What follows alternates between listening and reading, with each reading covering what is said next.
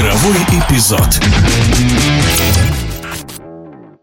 В Лондоне завершился пятый по счету розыгрыш теннисного турнира Кубок Лейвера. В течение трех дней две сборные Европы и остального мира выявляли сильнейшего в одиночных и парных поединках. Победительницей стала команда, набравшая больше очков. На этот раз впервые в истории выиграла сборная мира. Европейцам не помогла даже большая четверка в полном составе – Федерер, Надаль, Джокович и Маррей. Подробнее о прошедшем турнире в эфире спортивного радиодвижения рассказывает теннисный эксперт Дмитрий Калугин.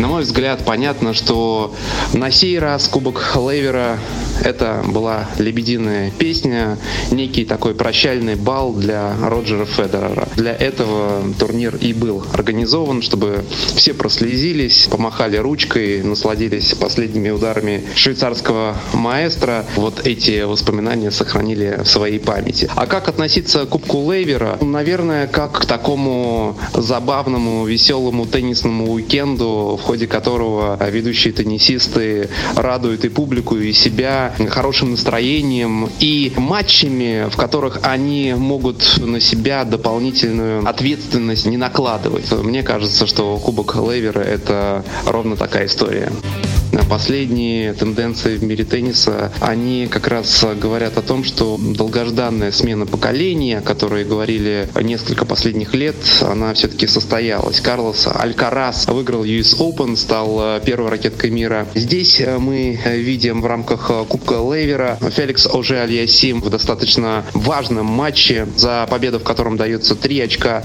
побеждает Новака Джоковича. И далее Фрэнсис Тиафо приносит важнейшие три очка правда, победил он представителя тоже молодого поколения Стефанаса Циципаса. Если вот совсем так грубо, топорно отвечать на вопрос, ушло ли время Надаля и Джоковича, потому что Федерер уже сам ушел, я бы сказал, что не совсем. Все-таки сложно представить, что Надаль и Джокович в ближайший сезон, а может быть даже и в ближайшие два сезона, здесь мы больше говорим о Новаке все-таки, не будут претендовать на победу в турнирах Большого Шлема. Да? Я думаю, что класса серба и испанца и их мотивированность, их заточенность на результат и вот на это сражение, кто же выйдет победителем в споре за количество титулов чемпиона турниров Большого Шлема, я думаю, что это делает из них, безусловно, в купе с их колоссальным опытом на таких турнирах, в главных фаворитов, безусловно. Естественно, Алькарас, естественно, и другие молодые парни будут претендовать на титул, но Джокович и Надаль 100% будут в числе фаворитов. Их время пока что не закончено.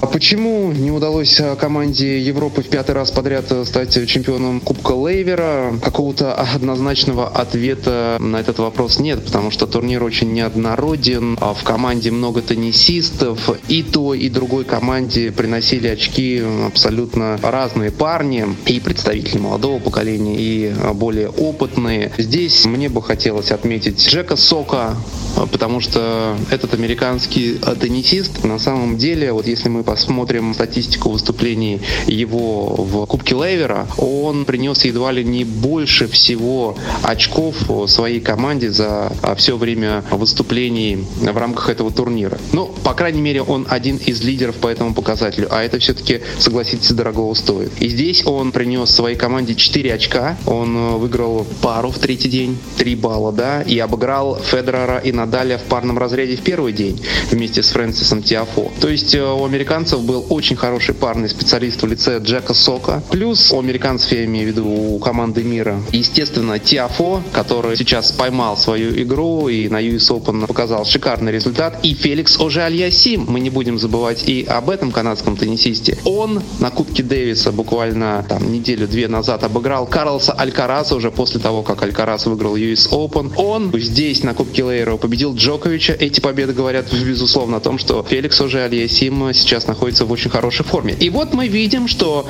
замечательный парный специалист Джек Сок и пара э, теннисистов, находящихся в отличных спортивных кондициях на данный момент, Тиафо и Оже Альясим, вот в купе все это и гарантировало тот результат, который мы имеем на сегодняшний день.